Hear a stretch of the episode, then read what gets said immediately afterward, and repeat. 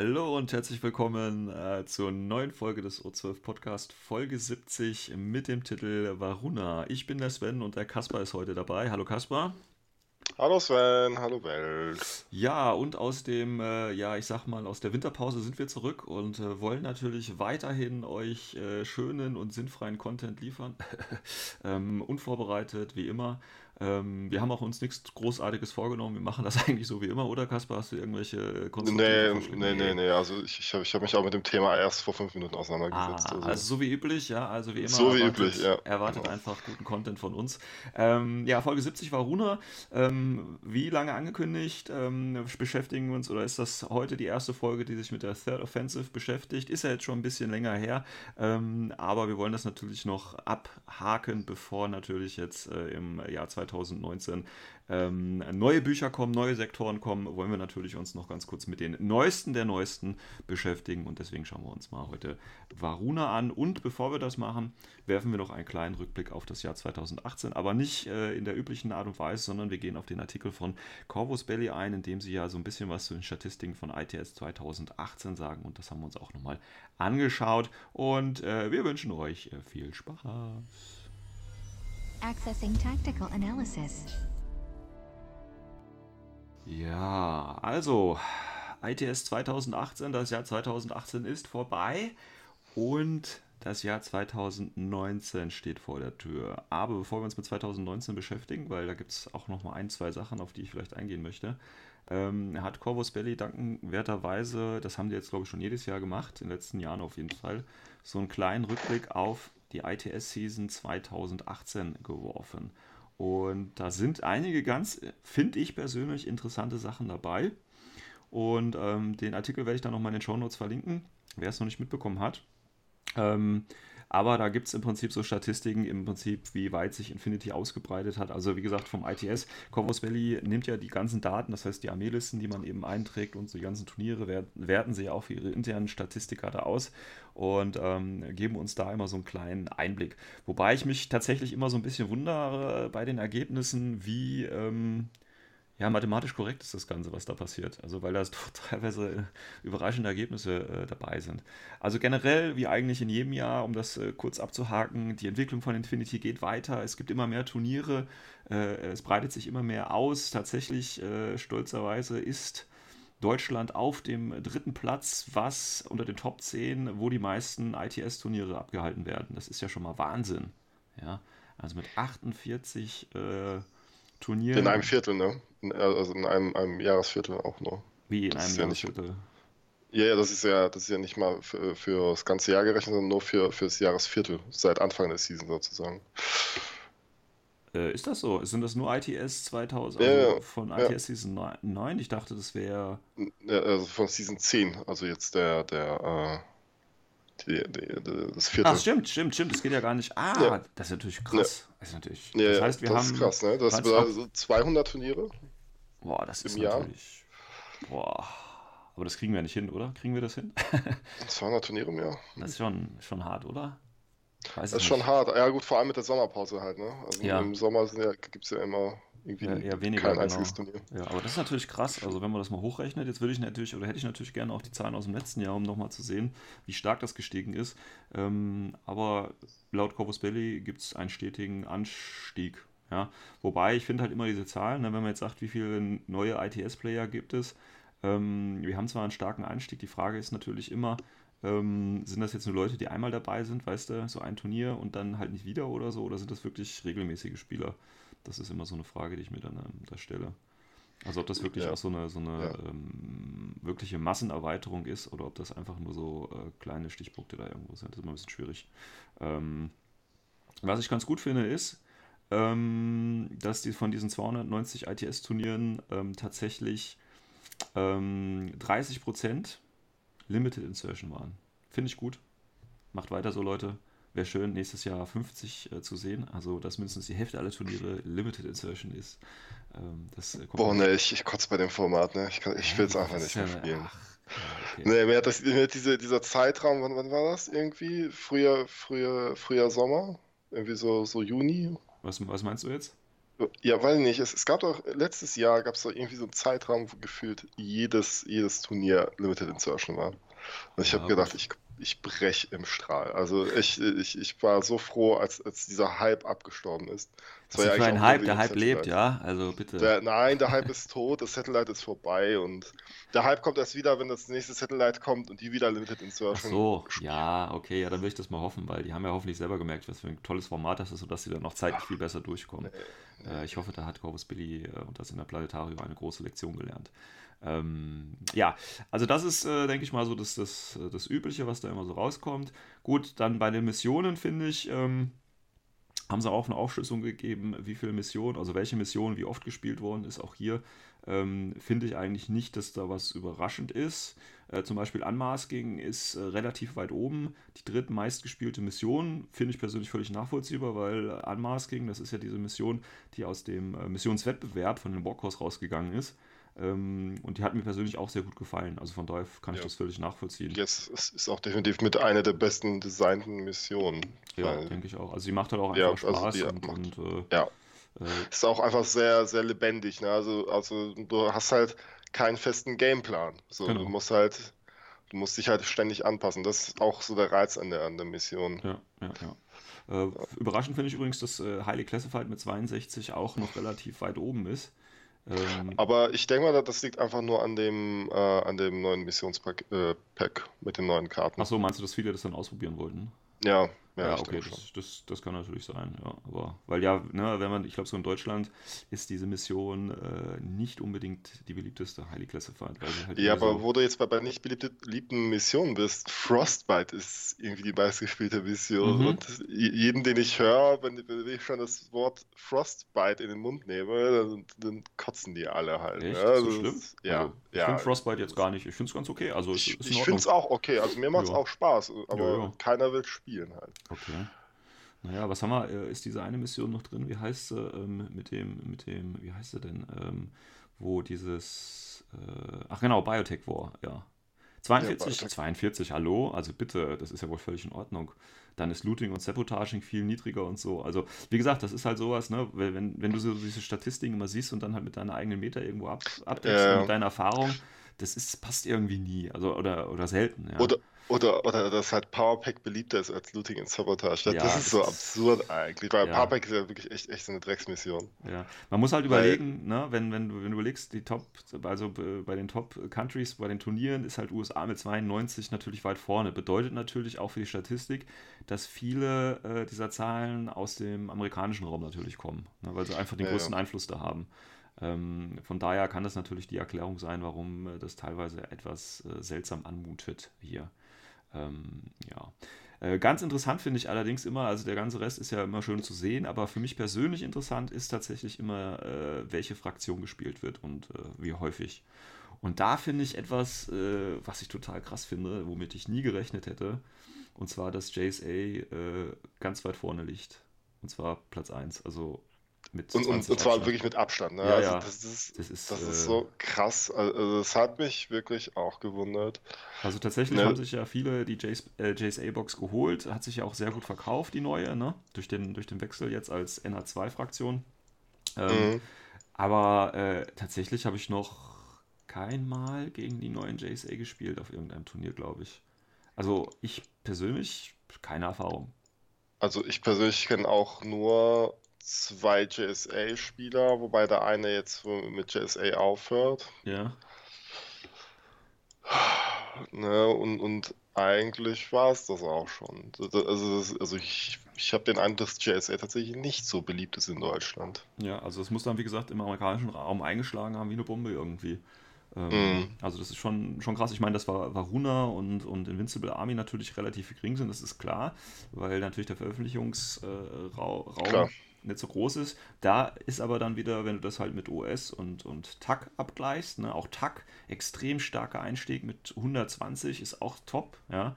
Also das ja. ist schon dafür, dass sie quasi nur so kurz da ist, scheint die sich auch sehr schnell gut etabliert zu haben. Ähm, ja, ich finde find aber auch daran kannst du wirklich erkennen, wie, ähm, wie, wie unterschiedlich gut designt die Armeen sind. Also nicht mal, äh, nicht mal nur von den Modellen her, sondern auch regeltechnisch. Weil Takt zum Beispiel ist ja auch eine, eine sehr, sehr äh, ausbalancierte Armee. Äh, ja. Aber trotzdem mit, ne, mit einem mit einem Armee-Thema, mit, mit der ganzen Ambush-Camouflage und so weiter. Ja. Wobei, ja, find, ja aber ich finde das gar nicht, also ich, ich finde das ein bisschen, ähm, ja, ich sag mal, gefährlich ist jetzt nicht das richtige, richtige Wort dafür, aber so ein bisschen äh, muss man da aufpassen, aufgrund der ähm, Verteilung jetzt zu schließen, welche Fraktionen auch wirklich stark sind.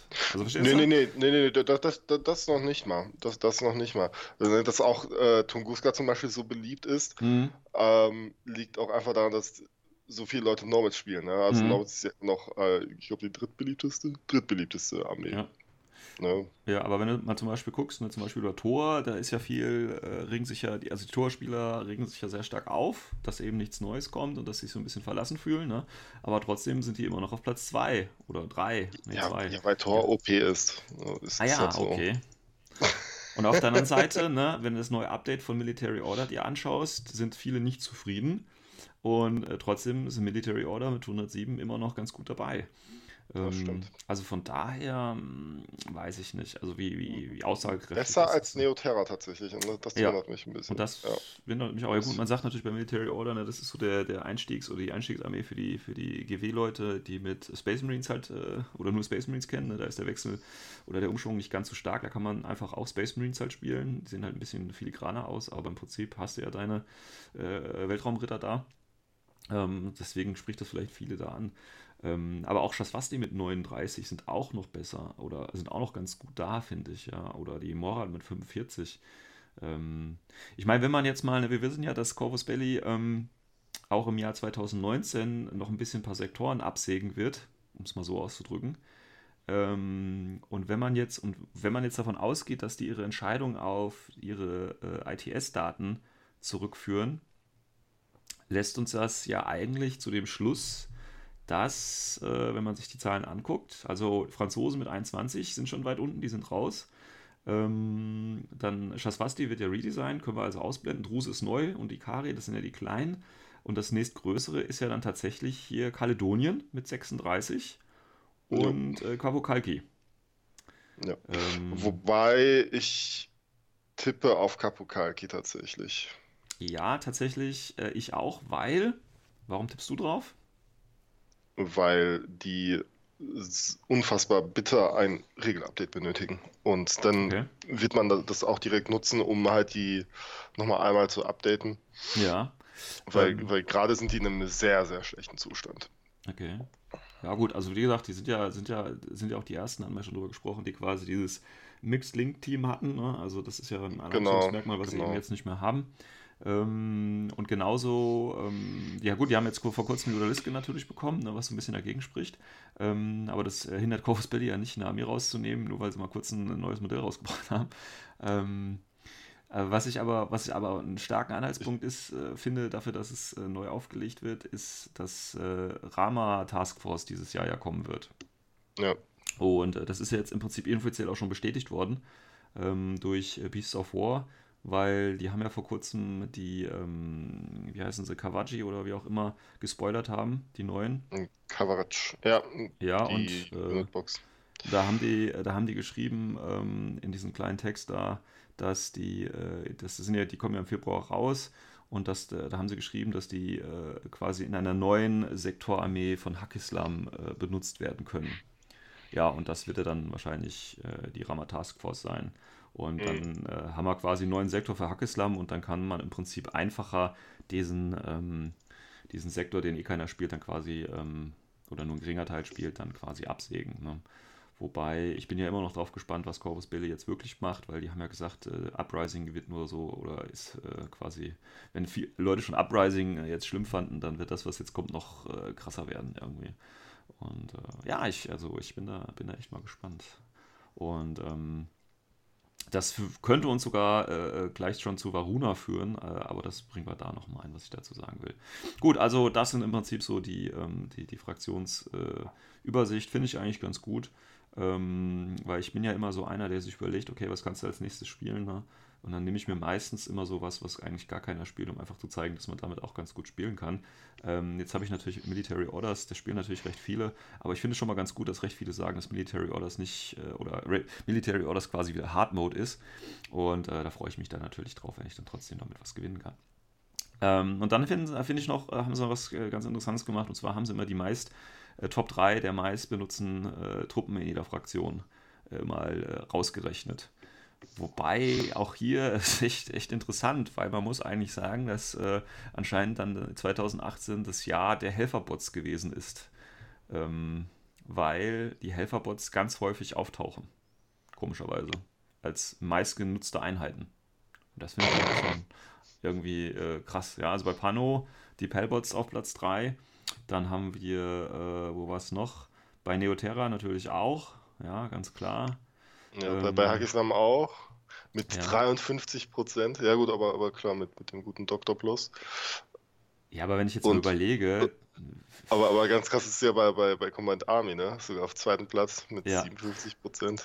Sogar. Naja, gut, ich meine, mich wundert eigentlich bei Combined Army, ähm, gut, die Ikatrons, dass die auf Platz 1 sind, das ist schon okay, aber dass die Slave Drones quasi noch vor der Dr. Wurm sind, äh, ja, das also, eigentlich geht. Und Dr. Wurms gar nicht mal in der, in dieser, in der, in der, in der ja, Liste also vorhanden. Das ist schon irgendwie komisch, weil wer nimmt Slave Drone mit ohne Dr. Wurm? Also es ist ja eine, eine sehr interessante äh, Aufstellung. Gut, Aleph natürlich die Proxys ist klar und die Netrons. Also viele Sachen sind natürlich auch oder machen schon mehr Sinn, aber dass diese Helferpots eben so stark sind oder auch die Linieninfanterie. Ne? Also äh, du hast ja ganz oft äh, Leute oder Einheiten in den Top 3, die wirklich Standardinfanterie sind. Ne? Ähm, mhm. Das ist auch schon teilweise ein bisschen interessant, finde ich. Ähm, aber von daher, also hier, wer sich das nochmal anschauen möchte, ist, denke ich, ganz interessant. Viel interessanter fände ich allerdings auch die Statistik, die äh, am wenigsten genutzten Einheiten pro äh, Sektor. Das hätte mich auch viel mehr interessiert. Ähm, mhm. Weil ich meine, Fusi für 10 Punkte, gut, das erklärt sich schon irgendwie, wenn ich den billigen Link bei Pano spielen möchte oder wie auch immer, das erklärt sich mir schon irgendwie, ja. Aber warum dann zum Beispiel, ich weiß jetzt nicht, was, eine, was die Least Used Einheit wäre bei Pano, oder bei anderen Fraktionen, aber das ist vielleicht da mal interessant zu schauen, warum das denn gerade so ist, warum diese Einheit nicht benutzt wird. Ne? Und das ist ja dann, denke ich, auch. Das, ach, das kann ich dir sagen, aber ich keine Statistik führen, das sind Bolts. Ja, gut, ja, okay. Ja, wobei bei Neoterra glaube ich da nicht mehr. Ja, was, was könnte bei Neoterra sein? Ja, weiß ich nicht. Also. Äh, tut mir leid, aber nein. Es sind Bolts. Es sind Bolts. Es sind Bolts. Ich finde Bolts so gut. Obwohl Orc Troops könnten bei Neoterra die, die wenigsten genutzte. Ja, das kann natürlich sein, wenn die kein Update jetzt bekommen ja. haben. Das kann durchaus ja, sein. Ja. Ja. Gut, aber hier, wie gesagt, ganz viele Zahlen, ganz viele Statistiken. Wer sich da mal ein bisschen beschäftigen möchte, ist gerne dazu eingeladen. Crossbelly macht das jedes Jahr. Und ähm, ja, wie gesagt, ist immer ein bisschen schwierig. Ich denke, da ist viel aus dem amerikanischen Raum äh, eben in dieser Statistik drin. Deswegen scheinen uns einige Zahlen vielleicht äh, ja, übertrieben, sage ich mal. Ähm, okay, gut. Ja, ähm, hast du dazu abschließend noch was anzumerken, Kaspar? Nee, tatsächlich Gut. nicht. Also, also interessante Statistik. Ähm, ich hätte es auch vielleicht interessant gefunden, ähm, zu sehen, welche Fraktion die meisten Turniere gewonnen hat. Mhm.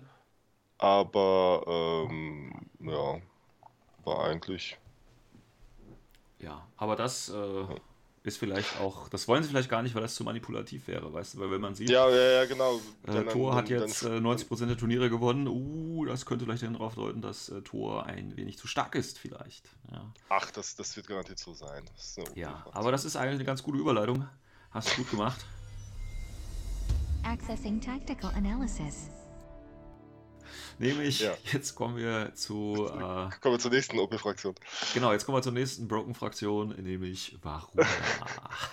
nein, ähm, Nein, nein, nein, so schlimm ist es jetzt gar nicht. Also, ähm, warum, warum ich das jetzt so sage, ähm, ist ganz einfach, äh, weil es ja tatsächlich aktuell so die Strömung gibt, auch wenn ich jetzt nochmal auf den äh, Podcast, die letzte Folge von der Moller-Gruppe hinweisen möchte, wo das relativ stark zum Ausdruck kommt, ähm, dass Varuna ein sehr starker Sektor sein soll. Ähm, warum das vielleicht so sein könnte und warum das vielleicht auch nicht so sein äh, ist oder warum das nicht so sei, ist, äh, werden wir jetzt vielleicht äh, gleich nochmal ein bisschen eingehen. Bevor wir uns aber mit der eigentlichen Fraktion bzw. mit äh, der Armee und den Einheiten und so weiter ein bisschen näher beschäftigen, ähm, würde ich ganz gerne ähm, noch was zum Hintergrund der Fraktion sagen, beziehungsweise natürlich, weil das ja so in Third Offensive eingebettet ist, natürlich auch zum äh, Buch selber, weil bevor natürlich, das ist ja die erste Armee, die in der Third Offensive drin ist, äh, bevor es zu Varuna kommt, wird ja noch einiges so zum allgemeinen äh, Hintergrund gesagt. Da ähm, muss ich sagen, ähm, wer es nicht weiß, ich bin ja tatsächlich Lehrer und äh, mit den sprachlichen Fächern. Und es kann natürlich sein, also es muss ich, ich sehe das halt immer durch diesen, durch diesen, ja, man sagt jetzt Deutschlehrer oder eben Englischlehrer äh, äh Blick und deswegen ist vielleicht meine Meinung da eine, eine etwas andere als, sage ich mal, der Autonormalverbraucher, der sich das Hintergrundbuch jetzt gekauft hat. Ähm, also das ganze Buch fängt damit an, dass es äh, im Prinzip so eine kleine Wiederholung aus Paradiso ist. Also wer das Paradiso-Band aus dem Jahre, keine Ahnung, wann war, weißt du, wann das Paradiso-Band rausgekommen ist?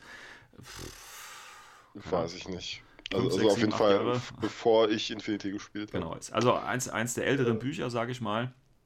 Und das ist jetzt nochmal ein bisschen neu aufbereitet worden. Es gab ja die erste, zweite und jetzt eben die dritte Offensive auf, auf Paradiso. Das heißt immer wieder, äh, wer es nicht kennt, das ist dieser schöne Dschungelplanet und ähm, ist im Prinzip so der Planet, der quasi unter ständigen Angriff von äh, der Combined Army ist. Es wird quasi versucht, oder es ist mittlerweile so, dass ähm, dieser Planet als Brückenkopf für die Combined Army zum Einfall in die menschliche Sphäre dient, weil nämlich in dem System, wo Paradiso auch liegt, verschiedene ähm, Sprunglöcher sind, also diese Wurmlöcher, mit denen man eben schnell oder relativ einfach in die einzelnen Sektoren, also zum Beispiel direkt zur Erde oder zur Neoterra oder eben auch direkt in den Hackeslam-Bereich äh, relativ einfach äh, reinkommen kann und deswegen ist das eigentlich ein super Angriffspunkt für die Combined Army, um da eben schnell auf die menschliche Sphäre sich auszubreiten. Und deswegen gibt es da mehrere Angriffe auf diesen Planeten und äh, tatsächlich ist es so, ähm, ist, finde ich persönlich immer so ein bisschen ähm, schwer nachzuvollziehen, weil tatsächlich ist es ja so, dass äh, äh, es Bereiche äh, schon auf Paradiso gibt, ähm, die ähm, wirklich in Kontrolle oder unter Kontrolle der Combined Army sind das heißt, wir haben da Zonen, die zum Beispiel äh, auch äh, völlig äh, oder die nicht überwacht werden können, weil die Combined Army dann ein Schutznetz aufgebaut hat, das quasi irgendwelche äh, Beobachtungen und Observationen und Satelliten, äh, Satelliten und so weiter verhindert. Das heißt, wir haben Teile des Planeten, die in Combined Army Hand sind, wo auch keiner weiß, was da eigentlich passiert.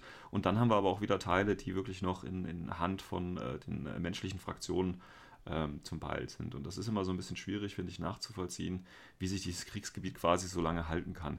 Und ähm, eigentlich müsste die menschliche äh, Sphäre mal zu dem Schluss kommen, einfach Paradiso wegzubomben, weißt du? Weil, ähm, wenn man sich nämlich so die Berichte anhört, die äh, immer diese Schlachtverläufe äh, beschreiben, äh, sieht es eigentlich ziemlich bescheiden für die Menschheit aus. Ähm, aber noch ganz kurz, also äh, prinzipiell muss ich sagen, ähm, dass der Schreibstil äh, jetzt nicht der beste ist. Also wer jetzt ein literarisches Meisterwerk äh, irgendwie erwartet oder eine, eine, eine immersive äh, Schreibweise, also der wird meiner Ansicht nach ein bisschen enttäuscht. Ähm, es klingt eher so ein bisschen, ähm, ja, so langatmig irgendwie. Ähm, dann haben wir noch dazu einige Fehler. Ähm, also es hält sich noch in Grenzen. Ich habe auch schon andere Bücher von, von Corvus Belli gelesen, da waren äh, noch mehr Fehler drin. Man, man, es ist ja Sp spanisches Original, wird ins Englische übersetzt und dann später nochmal ins Deutsche eventuell. Und dass da immer ein paar Fehler dabei sind, das ist klar. Ähm, und vielleicht fällt auch mir nur das besonders auf, aber wenn man halt zum Beispiel statt der Niemandszone eben Niemandszone schreibt und das auch noch auf einer Karte, das ist im Prinzip so wie dieses legendäre deutsche Regelbuch, das ja nicht Hintergrund draufstehen hatte, sondern Hinter, Hintergrund oder so, also Hintergrund stehen hatte. Ja. Also so, so wirklich offensive Fehler, die einfach, wenn man das mal kurz weglegt und dann wieder in die Hand nehmen, die einem sofort irgendwie äh, äh auftauch, äh, auffallen. Aber das finde ich jetzt gar nicht so schlimm. Also was heißt, das finde ich nicht so schlimm? Wie gesagt, mir fällt es halt auf und ja, Qualitätskontrolle und so weiter, alles schön und gut. Ähm, aber das ist jetzt nichts, was, was das irgendwie ja, unerträglich oder so macht. Aber es ist halt einfach da. Ähm, was ich hingegen ganz gut finde, ist gerade in diesem Teil mit Paradiso, wir hatten ja dann quasi die ITS-Bereiche, äh, also äh, von mir aus jetzt zum Beispiel Tagline, ja, das wird ganz gut mit der Hintergrundgeschichte nochmal verknüpft. Also im Prinzip diese, diese ganzen einzelnen, auch die Flamia-Kampagnen, also die, diese Beast of War-Kampagnen und so, das wird da alles schön abgerundet und in einem Paket nochmal präsentiert. Das finde ich ganz gut, dass man da äh, nochmal so diese, diese Überschneidungen und Zusammenhänge nochmal dargestellt bekommt. Das äh, finde ich ist ein, ist ein nice, ein nice Add-on. Ähm, das ist also im Prinzip was, also gibt es diesen Einstieg zu Paradiso. Und dann so äh, gibt es im Prinzip so die Übersicht von der Third Offensive, das heißt, was ist in dieser Third Offensive passiert. Und auch hier wieder, ach, das ist, also ich weiß nicht, äh, es spricht mich halt einfach nicht an, wenn äh, gesagt wird, äh, dann hat die Einheit die Einheit angegriffen und die Einheit und die Stadt angegriffen, dann wurde die Stadt platt gemacht. Ähm, ich weiß nicht, ob man da ein bisschen Militär äh, äh, interessiert sein muss oder so, aber ich finde das total langweilig, muss ich ganz einfach so sagen. Interessiert mich nicht die Bohne. Und ich finde, das gestaltet den, den Hintergrund auch nicht besonders aus. Und äh, ja, deswegen finde ich das. Äh, also, also, also, also, würdest du sagen, dir fehlt so ein bisschen das Politdrama? Ja, also das, das Erzählerische halt einfach. Ne? Das ist ja. im Prinzip so eine Beschreibung: X greift Y an, A bewegt sich nach B, C macht das, A macht. Also, das ist, äh, ja, wie gesagt, für mich, also persönlich völlig uninteressant. Tut nichts zur Ausgestaltung der, der Spielwelt für mich bei. Äh, es wird Krieg geführt, alles klar, aber welche Kompanie sich da und so hin bewegt, ist eigentlich völlig Latte und bringt auch keinem irgendwie was. Also da muss man wirklich irgendwie, glaube ich, ganz drin sein und sagen, oh ja, hier und da die Kompanie und das und das ist irgendwie, weiß ich nicht, also ob das jetzt nur mich betrifft oder andere, aber das bringt mir jetzt keinen, keinen Mehrwert tatsächlich. Ne? Und das äh, Interessante dabei ist äh, auch, dass es, wie gesagt, es geht mit Combined Army, die die menschliche Sphäre angreift und äh, insgesamt als Resümee kann man im Prinzip sagen, dass die Combined Army eigentlich immer alles platt macht. Immer sind die Einheiten oder immer sind die menschlichen äh, Fraktionen, die Städte, die, die Armeekontingente völlig überrascht von dem Angriff von der Combined Army. Ähm, und eigentlich greift die Combined Army ein Ziel immer nur an, um davon abzulenken, ein anderes Ziel angreifen zu wollen. Also das ist, ist mir ein paar Mal aufgefallen, ja, und dann haben die das angegriffen, aber das war nur eine große Ablenkung, um die Kräfte da zu binden, um dann das anzugreifen. Und dann habe ich gedacht, hä, das hatten wir doch vor zwei Seiten schon mal. Also die, die menschlichen Kommandeure da, die müssen irgendwie völlig hirnverbrannt sein ja, dass sie sich da immer so schön verarschen lassen und plötzlich auch, ja, wir sind ja im Kriegsgebiet und plötzlich stehen CA-Truppen vor der Tür. Uhuhu, ja, also äh, finde ich irgendwie, weiß ich nicht, also wenn ich auf einem Planeten äh, leben würde, ja, und wir reden jetzt in, wie gesagt, 100, über 180 Jahre in der Zukunft äh, und ich weiß es, Teile dieses Planeten sind schon unter außerirdischer Kontrolle, ja, dann gibt es auf diesem Planeten aber auch keinen Ort mehr, der nicht als Angriffsziel gelten kann. Ja, auch wenn du eine Front hast, die sich verschiebt, aber wir leben in einem Zeitalter, wo planetare Angriffe möglich sind und dann plötzlich überrascht zu sein, oh, ich kann nicht mehr in den Supermarkt gehen, weil plötzlich äh, ist der weggebombt. Ja, das ist doch jetzt nichts, also das ist nichts Erwähnenswertes mehr. Der ganze Planet ist quasi ein, ein Kriegsschauplatz, der ist doch nicht irgendwo beschränkt, auch wenn das man auf Karten so schön einzeichnen kann. Also das finde ich immer, das finde ich sehr unrealistisch, muss ich tatsächlich sagen. Und ähm, diese ganzen Armeeverschiebungen da, die machen, ich, gut, ich habe da jetzt wie gesagt auch kein Hintergrundwissen, vielleicht ist das auch einfach so, aber für mich macht es da einfach keinen Sinn, was da im Großen und Ganzen passiert. Ähm, und äh, ja, also das ist so, so mein Eindruck, den ich da jetzt von diesem Hintergrundteil gewonnen habe. Ja. Ähm, finde ich ein bisschen schwach, muss ich ehrlich sagen. Also insgesamt finde ich das Buch gut, ja, und ich will das jetzt auch nicht, nicht irgendwie kleinreden oder so. Ich finde es schön, dass sie da äh, diesen Überblick machen äh, mit den Zusammenhängen und so. Und das Hintergrundwissen ist ja auch immer schön und gut. Aber ähm, ich finde Corvus Belly, weil das war in Uprising ähnlich, Corvus Belly sollte sich da mal so ein bisschen ein, ein, ein, einen Schreibstil angewöhnen, der mehr erzählerisch ist, finde ich. Und nicht so, ähm, ja, weiß ich nicht, nicht so, alles ist gut, alles ist toll, wir sind die Größten, wir sind die Stärksten, die CA macht uns alle platt und wir sind alle plötzlich tot. Also, weiß ich nicht. Ich weiß nicht, wer da schreibt tatsächlich, also wie, wie das da ähm, äh, transportiert wird. Oder wir haben ja, wir haben ja den, äh, den Mastermind, der das alles da macht.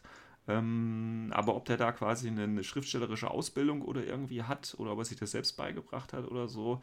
Aber ich finde, ähm, oder ob er wirklich diesen ganzen Hintergrund nicht nur die Idee macht, sondern auch das alles dann formuliert, ob es da eine eigene Abteilung gibt, die bei Corvus Belli quasi die Hintergrundideen nochmal irgendwie äh, verschreibt. Ja, das weiß ich nicht oder verschriftlicht.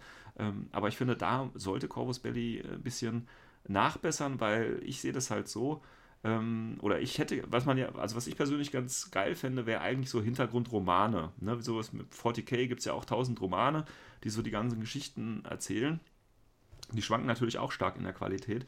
Aber wenn im aktuellen Zustand kann ich mir zum Beispiel von, von Corvus Belli keinen Roman vorstellen. Weil der wäre so schlecht und so langweilig, dass ich mir das nicht antun möchte. Und ähm, ich fände das schön, wenn das wenigstens in den Hintergrundbüchern, wenn man da so eine Entwicklung irgendwie sieht. Und die sehe ich halt leider nicht. Und das ist ja nicht das erste Buch, was die jetzt schon rausbringen. Und, oder der erste Hintergrundband, wo man viel schreiben muss. Und ich finde, da hat Corvus Belli jetzt von der literarischen Seite ähm, einfach noch viel zu, zu machen. Aber wie gesagt, vielleicht ist es auch nur mein, mein, mein Deutsch-Englisch-Lehrer-Blick, den ich darauf werfe. Ähm, weil das ist von der Qualität für mich jetzt nicht, reicht nicht. Reicht einfach nicht, würde ich so sagen. Ähm, ein guter Pluspunkt, aber bevor wir zu Varuna kommen, ist aber auf jeden Fall, die haben so kleine Cartoons drin. Die sind farbig und die finde ich ganz nice eigentlich. Ich bin jetzt nicht so der Cartoon-Freund. Ähm, fand jetzt Outrage auch nicht so überragend, ähm, aber die in der Qualität, von, von, von der grafischen Gestaltung, davon ein K Comic, die hatten ja auch gesagt, dass es noch mehr äh, äh Bücher wie Outrage gibt, also es soll ja noch mehr K Comics geben und dann fände ich das geil, wenn sie diese Qualität von den Comics, die im Grundregelbuch äh, oder im, in, äh, im Third Offensive drin sind, wenn sie die auch ähm, in diesen Cartoon, also ins Outrage 2 oder wie auch immer, verwursten könnten oder da in der Richtung was machen können. Das fände ich dann wiederum ganz schön. Ähm, aber das ist ja auch ein Cartoon, das ist ein anderes Format als äh, ein Buch. Ja, gut. Fragen noch dazu, Kasper, oder willst du dazu irgendwie was sagen? Na, nein, ich, ich, ich, bin, ich bin gerade begeistert, wie, wie, du jetzt gerade losgerantet hast und äh, quasi Corvus Belly in seine Schranken weist mit ihrem Schreibstil. ja, also gesagt, großartig. das soll jetzt nicht so negativ klingen. Ich finde das Buch gut, aber ähm, ich sag mal so, ich, es ist ja nicht das erste Buch, was ich jetzt gelesen habe von ihnen, weißt du, und ähm, ja, es ist irgendwie nicht so die Verbesserung, oder? Ja, ja, wie, was denn jetzt? Gut oder scheiße? Musst du jetzt entscheiden. Nee, ich kann mich da halt nicht entscheiden. Verstehst du? Also es gibt Teile, die sind gut, aber es sind auch Teile, die schlecht sind. Und das, was mir halt so fehlt, ist die Entwicklung halt irgendwo. Ähm, ja. Aber ja, ich meine, wie gesagt, wenn andere Leute gerne eine andere Meinung habt, äh, schaut euch das nochmal an, äh, wie ihr das seht. Vielleicht bin ich da auch wirklich nur so ein bisschen vorgeprägt äh, durch meine Tätigkeit, dass ich da eben einen anderen Blick drauf habe. Ich meine, generell würde mich das mal so interessieren, äh, ob ihr das da äh, irgendwie oder ob das, ob ihr findet, es ist ansprechend formuliert, ob ihr das interessiert weiterlest oder nicht. Also wie gesagt, gerade durch die Übersicht bei der Third Offensive, das sind ja mehrere Seiten, ja, wo wirklich nur beschrieben wird, da werden die angegriffen, da werden die angegriffen und so. Und ich frage mich halt ehrlich, wer findet daran Spaß? Ja, das ist halt genauso wie, äh, wenn ich das jetzt mal mit der Bibel vergleiche. Ja, es gibt äh, Leute, die die Bibel vielleicht gerne lesen, aber jetzt zum Beispiel so Kapitel, wo ein, ein, also jetzt aus der Bibel, ein Kapitel, wo ein, ein Tempel über zwei Seiten lang beschrieben wird, wie der Tempel gebaut wird und wie, welche Maße die Säulen haben und keine Ahnung was. Ja, wer interessiert sich denn für sowas? Ja, und das ist so ähnlich wie oh, da. Ob, ja. Wobei, wobei ich, das ist, das ist so etwas so, was ich sehr häufig von, von amerikanischen Autoren kenne. Das ist halt so, so so Objektbeschreibungen so ewig in die Länge gezogen ja, werden. Das ist doch schlimm, auch, Leute. Ja, ja, es ist furchtbar. Es ist wirklich, ja, ja, also ich finde das auch ganz Ja, und ganz das ist halt, da in dieser Kriegsbeschreibung oder Frontenverschiebung äh, ist das halt ähnlich. Und da muss ich halt immer sagen, ja gut, ähm, interessant, interessant, interessant, aber wirklich weiterbringen tut es mich halt nicht. Gut. Ähm, deswegen, also mein, mein Urteil ist da ein bisschen zwiegespalten. Insgesamt finde ich äh, äh, Third Offensive gut, definitiv. Ich kann es empfehlen, jeder, der sich für Infinity interessiert und ein bisschen auch ein bisschen hinter die, normal, hinter die Regeln schauen möchte, also nicht nur das Spiel an sich, sondern eben auch im Fluff, wie man so schön sagt, sich ein bisschen äh, bewegen möchte, ja, der sollte sich das meiner Meinung nach schon holen. Ähm, aber ich finde, man darf da die Erwartung oder man sollte die Erwartung nicht zu hoch stecken, vielleicht. Ähm, vielleicht so als, als, als Resümee daraus. Ja, okay, gut. Wie gesagt, wenn ihr anderer Meinung seid, schreibt uns das einfach über die üblichen Kanäle. So, um das aber jetzt nicht allzu lang werden zu lassen und damit der Kasper auch mal wieder was sagen kann. Ähm, ist okay, ich, ich finde das großartig. Also, ähm, also ich, ich, ich habe ich hab auch manchmal so, solche, solche äh, Neigung, dass ich losrente über, über Sachen, aber dann muss ich vorher irgendwie einen Whisky getrunken haben oder einen Gin. damit, damit sich bei mir die Zunge lockert. Aber ich, ich finde das sehr großartig. Ja, du weißt ja nicht, ob ich das bereits getan habe. Nein, Spaß. Ja, ähm, das, das, kann auch gut sein, klar meine, warum auch nicht? Naja, ah nein, nein, also wie gesagt, so schlimm ist es nicht und vielleicht soll es auch gar nicht so schlimm rüberkommen, aber ich habe mir halt beim Lesen einfach so Notizen gemacht und wenn ich mir jetzt meine Notizen wieder anschaue, steht eben genau das drin. Ja, deswegen scheint das vielleicht so, der, der negative Eindruck scheint zu überwiegen, aber tatsächlich finde ich es insgesamt, wie gesagt, eigentlich ein äh, sehr schönes Buch. Ähm, aber kommen wir jetzt mal von diesem Brand vielleicht weg und kommen wir mal zu Varuna. Ah, ja, okay. Kurz zu Varuna, für die, die den Hintergrund nicht kennen. Ich will den ganz kurz abreißen, will da nicht zu sehr ins Detail gehen. Ähm, Varuna ist ja ein äh, pan panozeanischer Planet und zwar äh, der viertbesiedelte. Mhm. Und man muss zu Varuna eigentlich nur eins wissen, und zwar, dass Varuna ähm, ein, ein ja, Seeplanet ist, also ein Planet mit eigentlich relativ wenig Seemasse und ähm, äh, mit wenig Landmasse, meine ich, Entschuldigung. Also sehr viel Seemasse und äh, dass es dementsprechend natürlich äh, auch äh, gewisse Eigenheiten gibt. Also wir haben ähm, natürlich ein, ein sehr angenehmes Klima. Äh, Varuna ist auch so der, der Ausflug äh, oder der, ja, der Ausflugsplaneten äh, für, für die panozeanischen, für die panozeanischen reichen Leute weil er eben sehr viele Sandstrände und dementsprechend natürlich gibt. Es gibt ein schönes Klima. Es gibt allerdings auch, auch wenn wir sehr wenig Landmasse haben, natürlich trotzdem ein sehr ähm, geografisch gesehen äh, oder ja, geografisch gesehen äh, ein, ein abwechslungsreicher. Es gibt auch Berge und so weiter, also es ist jetzt nicht nur Wasser, ähm, aber das sind natürlich eher kleinere Bereiche und Varuna ist im Prinzip dafür bekannt, dass es eben dieses sehr milde Klima hat und dieses sehr schöne Klima und eben auch diese viele Sandstrände und so weiter. Aufgrund dessen, dass es nur diese wenige Landmasse gibt, ähm, sind natürlich die Städte begrenzt, genauso wie zum Beispiel auch von der, äh, von der, von der Wirtschaft oder von der ähm, Landwirtschaft natürlich nur sehr wenig Platz ist. Deswegen ist zum Beispiel Varuna sehr abhängig von ähm, Import, was äh, Verpflegung und so weiter angeht. Ähm, natürlich ähm, haben wir da oder haben, haben die das Problem, da es neben diese Landmasse nicht gibt, äh, wie das mit großen Städten aussieht. Deswegen gibt es sowas wie äh, ja, Floating Islands, das heißt im Prinzip große künstliche ähm, äh, Inseln, die gebaut worden sind und im Prinzip große Städte sind, die dann eben äh, auch nicht irgendwo unbedingt fest verankert sein müssen, sondern tatsächlich auch ihre Position ändern können ähm, um quasi, je nachdem, wo gerade das Klima das Beste ist und den Gästen und den äh, Bewohnern quasi immer das Beste bieten zu können, ähm, quasi hin und her schwimmen oder sich äh, bewegen können, sage ich einfach mal. Ähm, aufgrund der großen Wassermassen gibt es allerdings oder, oder sehr, also Meere und so weiter haben sie natürlich auch die Möglichkeit, das Ganze unterirdisch anzulegen. Das heißt, es gibt äh, so Dinge, wie es äh, ja teilweise heute schon im asiatischen Raum gibt oder wenigstens angedacht sind. Das heißt, Unterwasserstädte, ähm, die gibt es natürlich auf Varuna auch. Ähm, äh, eine weitere Eigenheit von Varuna oder wofür Varuna noch bekannt ist, ist das äh, Scooball. Das ist im Prinzip so eine Art Wassersport, ähm, die sehr bekannt ist. Und da gibt es auch Meisterschaften und so. Und das ist quasi so ein, so ein Volkssport im panozeanischen Bereich. Ähm, dann eine weitere oder die letzte wichtige Information, das wie gesagt relativ kurz zu halten. Wer sich da interessiert, der muss es sich einfach selber, denke ich mal, anschauen. Ähm, sind natürlich die indigene Bewohner des, äh, von, von Varuna, das sind die Helots. Das sind die ähm, ja, Ureinwohner sozusagen. Da muss man vielleicht noch mal was zu sagen. Das sind im Prinzip so, ja, man kennt ja das Modell. Das sind ja also eher so Fischmenschen, die ähm, quasi so von Pano, ja, ich sag jetzt mal nicht ausgebeutet werden. Ähm, das Problem oder das, das Entscheidende oder das Interessante fand ich tatsächlich bei den Helots, dass die je nachdem, wie viel Druck auf ihrem Körper lastet, quasi ein anderes Verhalten zeigen. Also je tiefer, also je mehr Druck quasi auf ihnen lastet, desto ruhiger sind sie. Das heißt, ganz tief im Wasser sind sie halt völlig entspannt. Und wenn sie, je weiter sie eben an die Oberfläche kommen oder eben aus, aus dem Wasser halt rauskommen, desto aggressiver und unruhiger werden sie. Und deswegen, ähm, das ist natürlich so, weil, oder das äh, ist natürlich ein Problem für, für die panozeanischen Siedler, ja, sozusagen, ähm, weil alle äh, Helots, denen man begegnet, sind natürlich eher aggressiv, weil die natürlich eher weiter oben sind als weiter unten. Und deswegen haben die sogenannte ähm, so Druckanzüge gebaut für die, damit die nämlich auch äh, jederzeit, sage ich mal, also die den Druck quasi regulieren können, der auf die, auf die Haut auftrifft und auf die Organe und so weiter, sodass man quasi die Helots, ja, ich sag mal, ähm, gehörig machen kann, je nachdem, wie man diesen Druck halt regelt. Und so hat man quasi dann sich ein paar gute Arbeiter herangezogen, die dann eben irgendwelche Sachen äh, abschürfen können in irgendwelchen Tiefen oder so weiter. Und da gibt es natürlich auch eine Gegenbewegung, nämlich die äh, ähm, Heloten, die dann eben sagen, ja, das greift natürlich in unseren natürlichen Lebenszyklus ein, wenn wir solche Anzüge anziehen und äh, als Arbeitskräfte dienen. Und das sind dann im Prinzip dann äh, welche, die dann äh, ganz bewusst weiter oben, also an Land auch leben und quasi mit ihren aggressiven ähm, Zuständen, die dann aufgrund des mangelnden Drucks natürlich herrschen, aber auch das dann eben auch so ausleben. Und da gibt es natürlich dann auch eine Rebellenbewegung, die dann äh, quasi gegen diese Unterdrückung der indigenen Bevölkerung seitens Panozeanias ähm, arbeitet.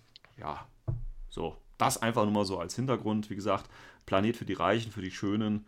Äh, sehr viel Wasser, sehr viel Beaches, äh, wenig, wenig, ja, Agriculture, also wenig Farm und so weiter, das ganze Zeug.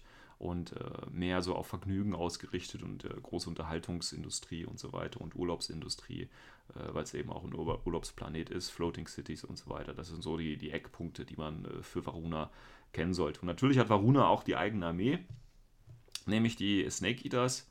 Und ähm, weil natürlich, ähm, man muss natürlich auch den Planeten verteidigen können und äh, hat dementsprechend äh, Varuna gegründet, die sich aus verschiedenen anderen Fraktionen oder äh, Armeebereichen dann zusammensetzen. Und äh, Eigenschaft von Varuna ist natürlich äh, Aquatic Terrain, weil sie halt auf dem Wasserplaneten sind, äh, aber natürlich darüber hinaus viel mehr. So, mhm. das ganz kurz dazu. Okay?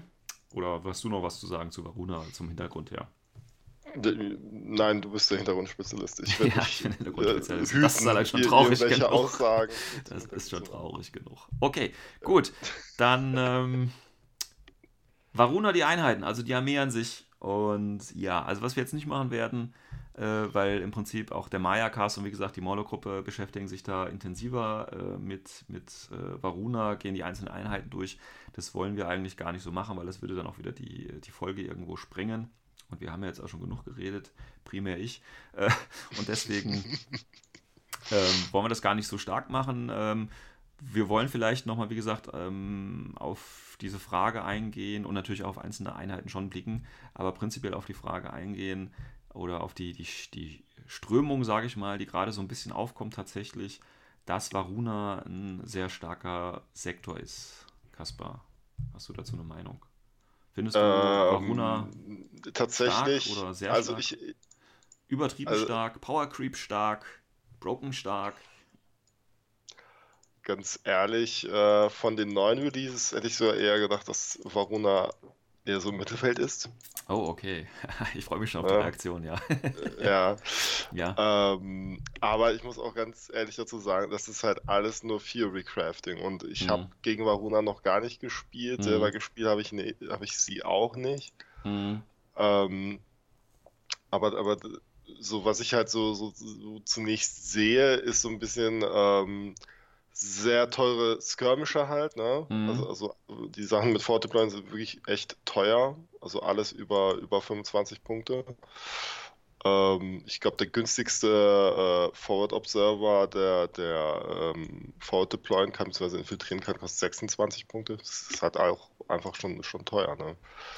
Und okay. ähm, die haben halt durch ihre, ähm, durch die, diese Heloten-Miliz haben sie halt irgendwie mhm. so eine sehr, sehr eigene Mechanik, ne, mhm. die halt einfach andere Fraktionen nicht haben. Ähm, dann, ähm, dann, lass uns doch mal vielleicht ähm, auf so, so, ich sag mal, ja, Speerspitzen eingehen. Also wirklich Einheiten, wo man sagt, ja, das sind Einheiten, die man wahrscheinlich immer bei Varuna sehen wird, weil sie eben auch Varuna-spezifisch irgendwo sind. Und da können ja. wir immer gleich mal bei den Heloten bleiben also diese, diese Miliz, ähm, die sind ja, also warum die ja so gut sind, in Anführungsstrichen, oder warum sie sehr, als, als sehr stark angesehen werden, ähm, haben eine ABA von 3 und äh, kosten im billigsten Loadout 9 Punkte. Ja. So. Dafür kriegst du halt eine Submachine Gun, Light Rocket Launcher. Ähm, das ist jetzt vielleicht noch nicht das Entscheidende. Ich meine, das ist nee. gut. Für 9 Punkte ist natürlich schon eine ganz gute, ordentliche Bewaffnung, aber ich, entscheidend sind halt hier die Special Skills. Ne? Genau, und, und das ist halt eben, eben dieses Ding mit Neurosynetics mhm. und äh, Limited Camo oder halt Decoy, wobei da ganz klar Decoy besser ist. Ja. Meiner Meinung nach wird es halt äh, befehlsintensiver als für den Gegner. Nochmal ganz kurz vielleicht erklären, was die beiden Skills können. Also Decoy sagt. Äh, Decoy sagt im Grunde genommen, dass du halt drei ähm, Marker aufstellst, die halt eine Figur darstellen. Mhm. Und ähm, unter einem ist halt der echte. Es ist, also ist so ein bisschen wie Holo. Mhm. Eigentlich ist es wie Holo. Eigentlich ist es wie Holo, aber halt mit Tarnmarkern. Mit. Ja. Nee, das sind keine Tarnmarker. Nee, das ist keine Tarnmarker. Ich dachte, das wären auch so. Ähm, Gibt es da extra Decoy-Marker? Ich glaube, das sind extra Decoy-Marker, ja. Okay, gut. Aber auf jeden Fall ist es halt so ähnlich, okay, du weißt nicht, wo es drunter ist und es kann genau. eben alles drunter sein. Genau. So. Und Neurosynetics war ja, dass du im äh, reaktiven Zug quasi deinen vollen Burst hast. Dafür aber im aktiven Zug genau, nur einen Burst von 1. Hast. genau. Und, und das Spannende da, da, an denen ist halt, dass sie, dadurch, dass sie irregulär sind und wirklich absolut no frills, ne? also PH10, kein Armor, kein BTS, mhm. äh, auch einen mäßigen Willpower von 12, ähm, dass sie sehr günstig sind. Ne? Also mhm. Also eine Red Fury zum Beispiel, ich denke mal, das wird neben der Shock Marksman Rifle das beliebteste Profil sein, kostet halt 14 Punkte und eine für 10. Mhm. Also das sind halt perfekte Speedbumps. Also ich denke mal, ja. ich denke mal nicht, dass man, dass der, dass die als, also es gibt auch natürlich ein Sniper-Profil, aber das wird ja wahrscheinlich keiner spielen und so Dinge. Also ähm, ich glaube so das 9-Punkte-Modell, das ist so das, was die meisten spielen werden wahrscheinlich. Ähm, und das kann als, auch gut sein, ja. Als, als Speedbump einfach irgendwo hinstellen, weil, wie gesagt, du musst dich drum kümmern oder du kannst dich drum kümmern, du musst in viel investieren, weil du sie eben enttarnen musst, du weißt nicht, wo ist der echte drunter und das kostet halt einfach alles. Und ähm, ja, so. Aber ist ja okay. Also finde ich jetzt, ne, neun Punkte, irregulär das Ganze. Gut, da sagt man halt, ja, das ist eh egal, ich gebe den ja, oder muss die Befehle ja hier nicht groß verwerten für die. Ja, ist okay, finde ich. Ist okay. Mhm. Ähm, ob die jetzt übermäßig stark sind oder nicht, wie gesagt, kann ich jetzt auch nicht beurteilen. Ähm, will ich vielleicht auch gar nicht beurteilen. Ist, ein gutes Profil und ich würde sie wahrscheinlich auch spielen, wenn ich Varone spielen würde und mir die Fischmenschen gefallen würden. Ja, aber ja wie gesagt, ich denke, da ist, das ist etwas, womit man häufig rechnen muss bei Varuna. Ähm, so, was haben sie noch? Du hast vorhin von den, von den äh, infiltrierenden Jungs gesprochen. Damit meinst du sicherlich die Zulus, oder? Die Zulus, beziehungsweise auch die, die Crocmen, haben ja auch Infiltration. Ja, gut, die ähm, Crocmen sind ja, ja schon aus anderen Sektoren bekannt. Genau, ne, aber, aber die Zulus sind halt ähm, ja, halt so ein typischer Skirmisher, allerdings halt mhm. schon zahlst du den Premiumpreis für die, weil die halt BS13 haben. Mhm. Ja. Und ähm, da ist halt der, der, der typische Ford Observer, kostet halt 26 Punkte. Mhm. Ko kommt natürlich auch mit einer Breaker Combi Rifle, was wirklich sehr, sehr cool ist. Mit BS13 ist es auch eine Ansage. Mhm. Aber es ist schon, schon happig, ne? Also du kannst nicht mal eben halt so, so, so Billo äh, infiltrierende Skirmisher spielen. Ja gut, aber das ist ja auch Pano, ne? Also da, das ist auch, genau, das ist auch ne? Pano. Ne? Und irgendwo, muss halt der, der, der Nachteil herkommen und dafür hast du halt sehr günstige Aro-Pieces. Ne? Also genau. Das genau. muss man ja auch ja. Äh, so, so betrachten. Genau. Dann haben wir noch so als, so als Eigenart den, ähm, den Echo Bravo, die Rapid Reaction Unit mit Airborne Infiltration. Das ist halt ganz praktisch, da hast du halt für 27 Punkte, wenn du den Paramedic nimmst, einen reinlaufenden Spezialisten. Das ist okay. Ja, mit diesem, mit diesem neuen Equipment-Ding, diesem White Parrot. Ja, genau. Ja, also das, ja. das ist schon okay. Ähm, aber das ist jetzt auch nichts, wo ich sagen würde, ho, ho, ho, mir schlackern jetzt die Ohren oder so. Ähm, na, ne, das ist okay, das ist auch, finde ich, fair bepreist. Ähm, mhm. Ich meine, hat VIP 12 eine Wunde nur, das heißt, wenn es halt schief läuft, hast du halt die 27 Punkte wieder in den Sand gesetzt, das ist okay. Also da mache ich mir jetzt auch nicht ja. so die großen äh, Gedanken. Ähm, was ich ein bisschen lustig finde und eigentlich völlig überflüssig, das sind natürlich die Orks, die haben ja so ein kleines Update bekommen.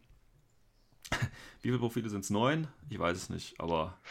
Also, es sind zig. Ja, und, im Grunde genommen haben sie ja einfach nur die, die ein paar Profile gespiegelt und ja. äh, da einfach nur Stealth und Multiterrain für Aquatic und Jungle drauf. Also das ist irgendwie, ich weiß auch nicht. Also, damit die, damit die Profile auch drei Punkte teurer sind. Ja, irgendwie nicht ja. so, nicht so die, die beste Idee, die sie da gemacht haben oder das Schönste. Ich meine, gut, Varuna kann natürlich auch auf den Cutter zugreifen, ne? Und ähm, wer schon mal gegen Cutter gespielt hat, weiß, es kann eklig werden. Ähm, aber das war ja schon früher möglich, einen Cutter zu spielen, auch böse Listen mit dem Cutter zu spielen. Von daher ist das jetzt auch nichts, wo man äh, ja plötzlich aus allen Wolken fallen müsste oder was übermäßig stark ist. Ähm, Jetzt kommen aber quasi, oder jetzt kommt vielleicht so das Highlight, ne? und zwar gibt es ja bei Varuna wieder die Möglichkeit, verschiedene Link-Teams zu bilden. Und da gibt es, glaube ich, eine Einheit, die man besonders erwähnen muss. Weißt du, welche Einheit ich meine? Das ist wahrscheinlich die Kamau. Ja, was ist denn mit den Kamau? Die sind Wildcard. Ja, und? Das ist ja jetzt nicht schlimm. Ja. Ja. Aber, die sind halt Wildcard, aber mit äh, sehr, sehr vielen äh, Equipment-Auswahlen.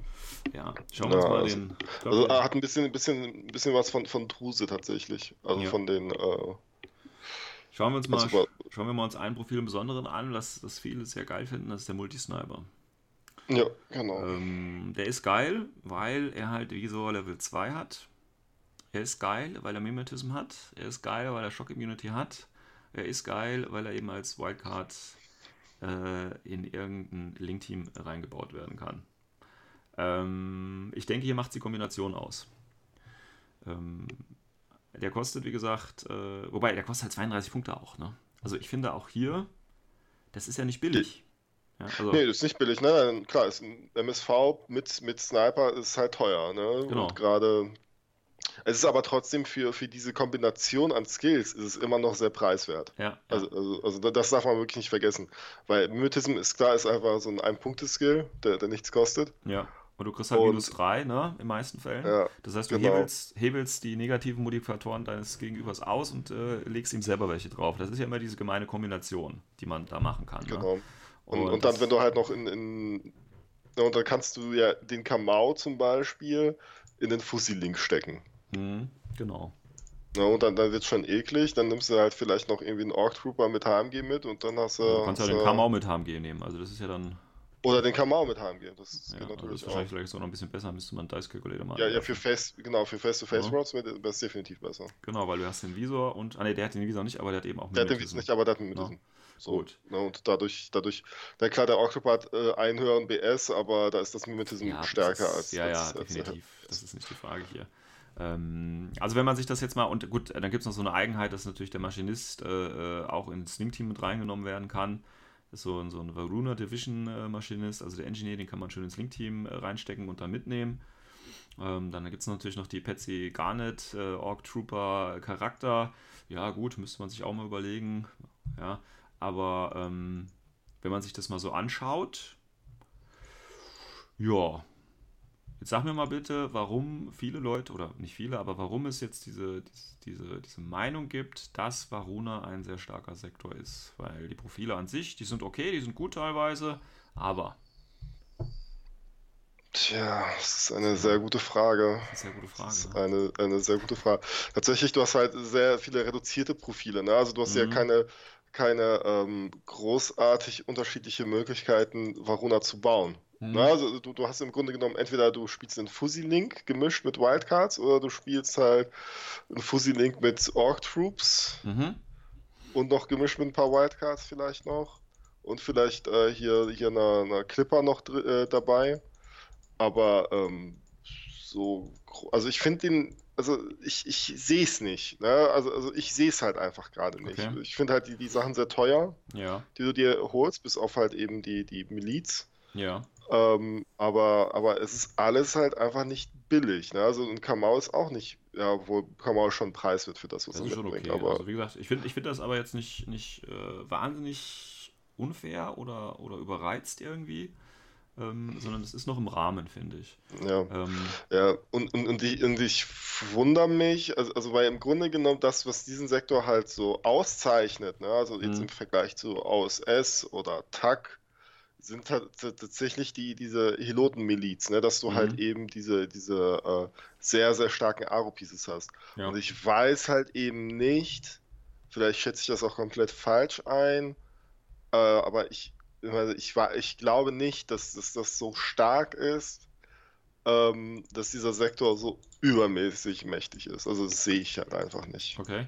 Ähm, also, also weil, weil da sehe ich halt irgendwie gerade sowas wie den, den, den, ähm, den Ambush-Camouflage-Spam von Tack deutlich als deutlich stärker an. Mhm, okay. Ähm, würdest du auch sagen, dass äh, man, äh, wenn man jetzt gegen Varuna spielt, schon häufig das Gleiche sehen wird? Also wie zum Beispiel Druse haben ja das Problem. Ne? Gut, die haben jetzt noch eine kleinere Auswahl, aber wenn du gegen Druse spielst, weißt du eigentlich, was der andere aufstellt. Weil es gibt nur ein gewisses äh, Repertoire an Figuren, die man irgendwo sinnvoll einsetzen kann. Meinst du, das ist bei ähm, Varuna ähnlich? Also wenn du weißt, du spielst gegen Varuna, okay. ja, ich glaube, das, das Kamau, den Kamau irgendwo in ihrem Link-Team billigen sehen, du wirst einen Echo Bravo oder so sehen oder ja, so. Ja, ja klar. Also, okay. also, so wie ich das sehe, wirst du garantiert immer einen MSV2 Kamau sehen mhm. und der wird dann halt entweder in einen Fussi-Link gesteckt oder in einen Orc-Troop-Link gesteckt. Okay, wobei der Fussi-Link wahrscheinlicher ist als der Orc-Troop-Link. Wobei, genau, genau, wobei ich auch denke, dass der Fussi-Link deutlich wahrscheinlicher ist. Ja. Und dann hast du ein, zwei äh, Pilotenmilizen und äh, Vielleicht auch noch den Echo Bra äh, Bravo mit den White Parrots, weil, weil ja. ja. auch mit der, mit, der, mit der Shotgun, das ist, das ist ja wirklich ein richtig geiles Profil. Ne? Also mhm. Spezialist, der von der Seite reinrennt, der äh, eine, eine, Mine hinwirft, eine EM-Mine und ähm, ja. Ja, das ist schon, wie gesagt, das ist schon ordentlich, das ist gar nicht die Frage. Ähm, ja. Sagen natürlich jetzt viele, dass der Sektor eben so stark ist, nicht weil es eben die einzelnen Einheiten an sich sind, sondern wenn man sich es in der Gesamtheit anschaut. Das heißt, ähm, durch die Synergien, die sich einfach ergeben. Ähm, ja. Na, das kann natürlich sein.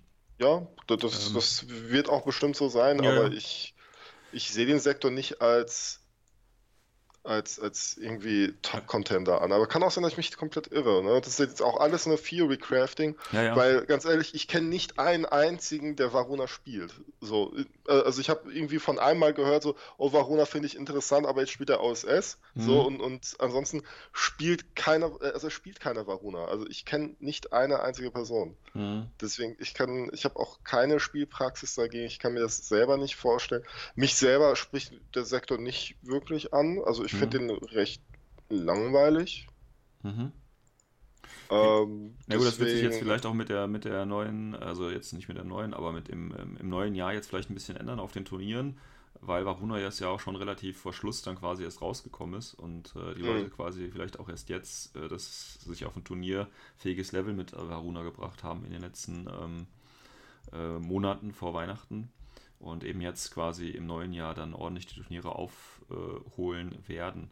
Ähm, aber das würde mich auch mal interessieren, weil wie gesagt, viele haben ja tatsächlich auch im internationalen Forum, ähm, ist ja der Barakil oder wie er heißt, der ja äh, schon Pan-O sehr stark äh, äh, oder sehr gut spielen kann auch und äh, da viel Einblick hat. Und er ist ja auch der Meinung, dass Varuna sehr stark ist. Und ähm, wie gesagt, ich will auch gar nicht abstreiten, dass äh, Varuna ähm, jetzt stark ist oder so. Aber diese, ähm, auch diese Befürchtung, dass es jetzt quasi irgendwie einen Power Creep da gegeben hat oder so, äh, finde ich hier nicht. Nee. Ähm, also, also, also, das Potenzial sehe ich bei Varuna ganz ehrlich nicht. Also ich sehe, ich sehe da jetzt nicht den Power Creep bei Varuna.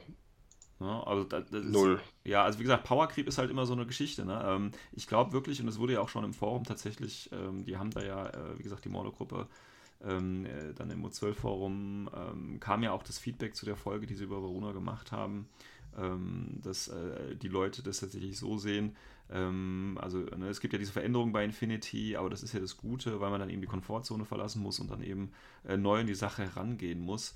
Und dass das nichts mit Power Creep zu tun hat, sondern einfach damit, dass man äh, neue Optionen hat, auf die man sich erst einstellen äh, muss. Und ich vergleiche das halt so ähm, quasi wie wenn, wenn du als Anfänger anfängst und dann gibt es ja diese, diese Phasen, ne, wo du halt sagst, okay, jetzt kommt der Tag, ne, dann verlierst du die ersten nächsten 20 Spiele erstmal gegen Tag und denkst, das Spiel ist voll scheiße, weil da kannst du nichts gegen machen und so.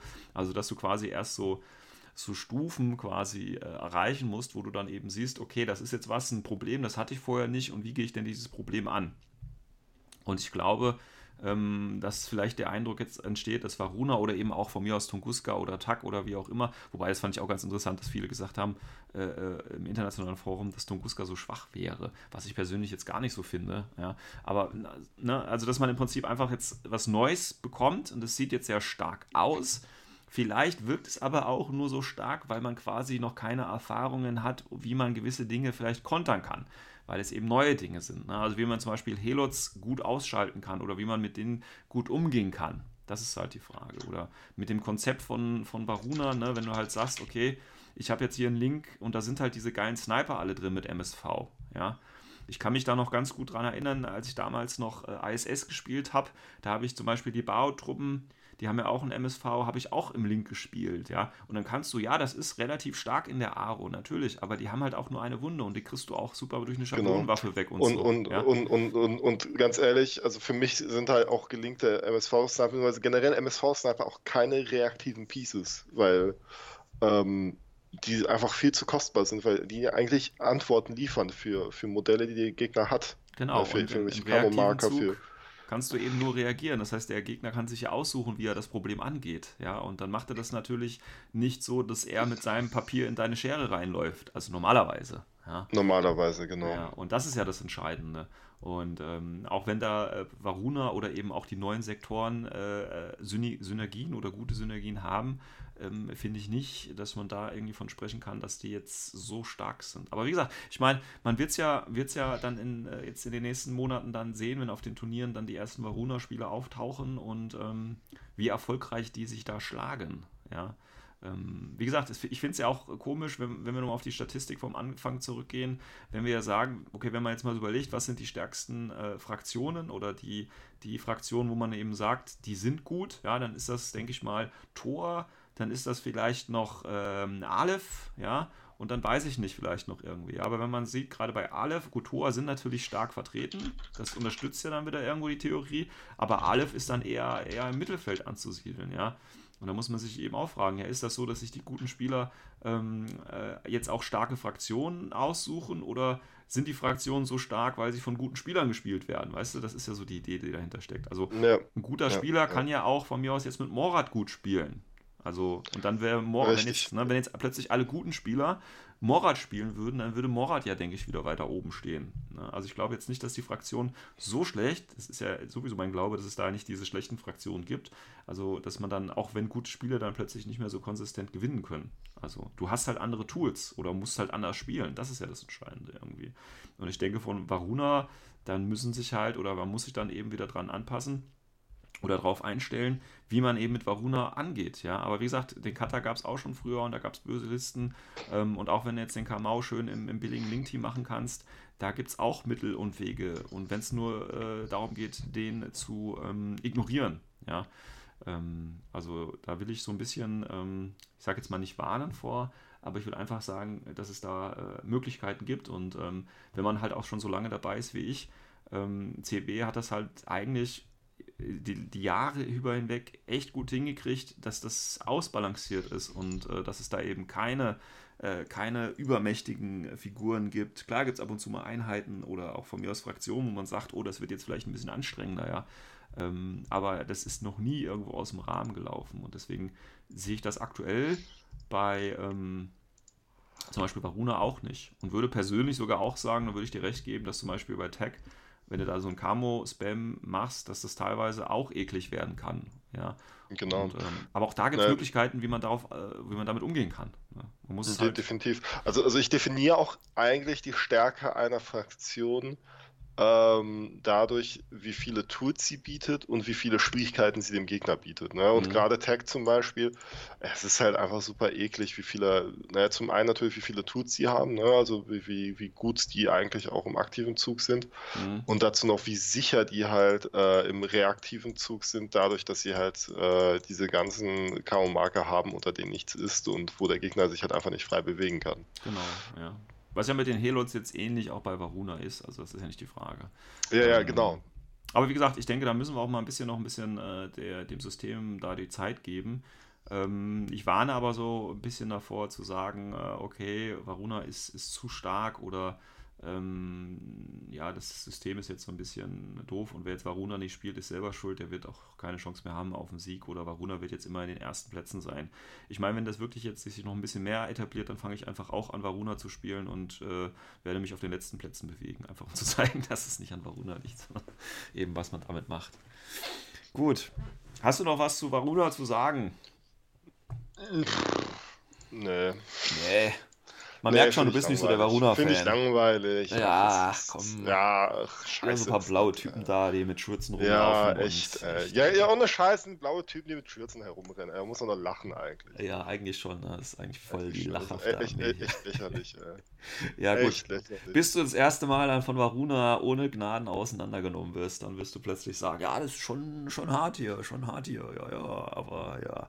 Nein. Aber deswegen machen wir hier einen öffentlichen Podcast raus, äh, damit äh, genau. du quasi quasi dann dich nicht mehr äh, anders entscheiden kann, weil du hast äh, ja ganz klar gesagt, das ist für dich nichts und äh, ist auch relativ langweilig und äh, ja.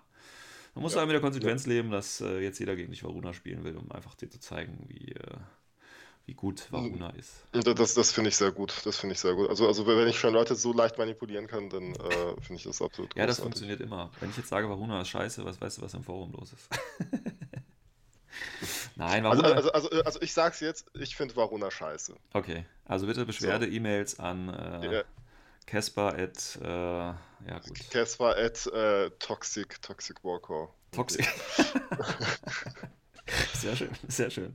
Nein, ähm, ja, wie gesagt, also das nochmal so als kleiner Hinweis. Varuna ist sicherlich ein schöner Sektor, gar keine Frage, beziehungsweise ich rede jetzt mal nicht für den Kasper, ich rede jetzt mal so, um das Ganze nochmal um nochmal abzurunden. Ich denke, es ist ein schöner Sektor, der hat seine Stärken, die sind ohne Frage. Ich denke, die Stärken äh, kann man auch äh, da relativ schnell rausfinden. Ähm, aber äh, zu sagen, Varuna wäre zu stark oder Varuna ist äh, übermächtig oder irgendwas in der Richtung, finde ich immer ein bisschen schwierig, weil wie gesagt, ähm, das ist einfach was, wo man sich jetzt drauf einstellen muss. Ähm, und sicherlich in der Anfangszeit auch bei Tech oder Tunguska oder so, wenn man die ersten paar Mal dagegen gespielt hat, ähm, dann kriegt man wahrscheinlich ordentlich auf den Kopf.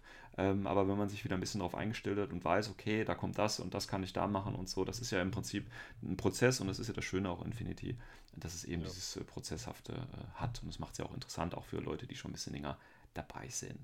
Ja. Gut, dann war es das erstmal von uns zu Varuna. Closing Connection. So, damit äh, sind wir am Ende von Folge 70 äh, Varuna Third Offensive erster Teil angelangt. Wie gesagt, kleiner Rückblick auf, oder kleiner, es sollte nun ein kleiner Einblick in Varuna sein. Wie gesagt, die anderen Podcasts haben sich da schon ein bisschen intensiver auch mit den einzelnen Einheiten und Stärken und Schwächen so auseinandergesetzt. Deswegen wollten wir das hier nicht nochmal im Großen und Ganzen wiederholen. Spätestens, wenn wir dann von Varuna zerlegt werden und erkennen die übermenschliche Kraft und The Might of Varuna äh, an äh, erster Hand fest, werden wir natürlich noch eine zweite Folge äh, machen, die wir genauso nennen wie diese und die alte Folge löschen, damit uns keiner was äh, vorwerfen kann. Ähm, aber insgesamt denke ich, äh, macht CB da schon einen ganz guten Job. Ähm, bei Fragen und Kritik natürlich, wie gesagt, gerade was, was Third Offensive angeht, aber natürlich auch Varuna. Auch hier würden wir uns natürlich über eine äh, Diskussion freuen.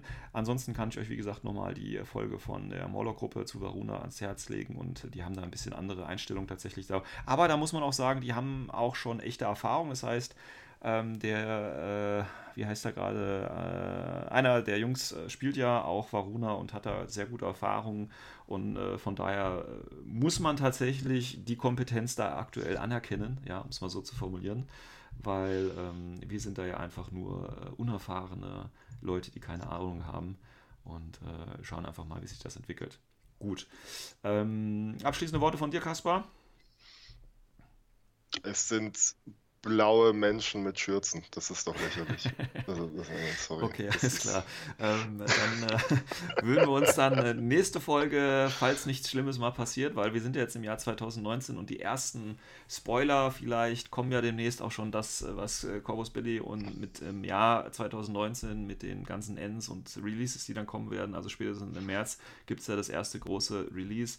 Äh, bis dahin sollten wir ja schon mit Third Offensive durch sein und deswegen würde ich vorschlagen, dass wir dann in der nächsten Folge uns mit IA, also mit der Invincible Army, nochmal ein bisschen näher auseinanderschauen und vielleicht sogar zu dem Schluss kommen, dass IA stärker ist als Varuna. Ich weiß es nicht. Schauen wir mal, was die nächste Folge bringt. Ich wünsche euch noch einen schönen Tag und ich hoffe, wir hören uns in der nächsten Folge. Bis dahin. Bis dahin. Ciao, ciao. Ciao.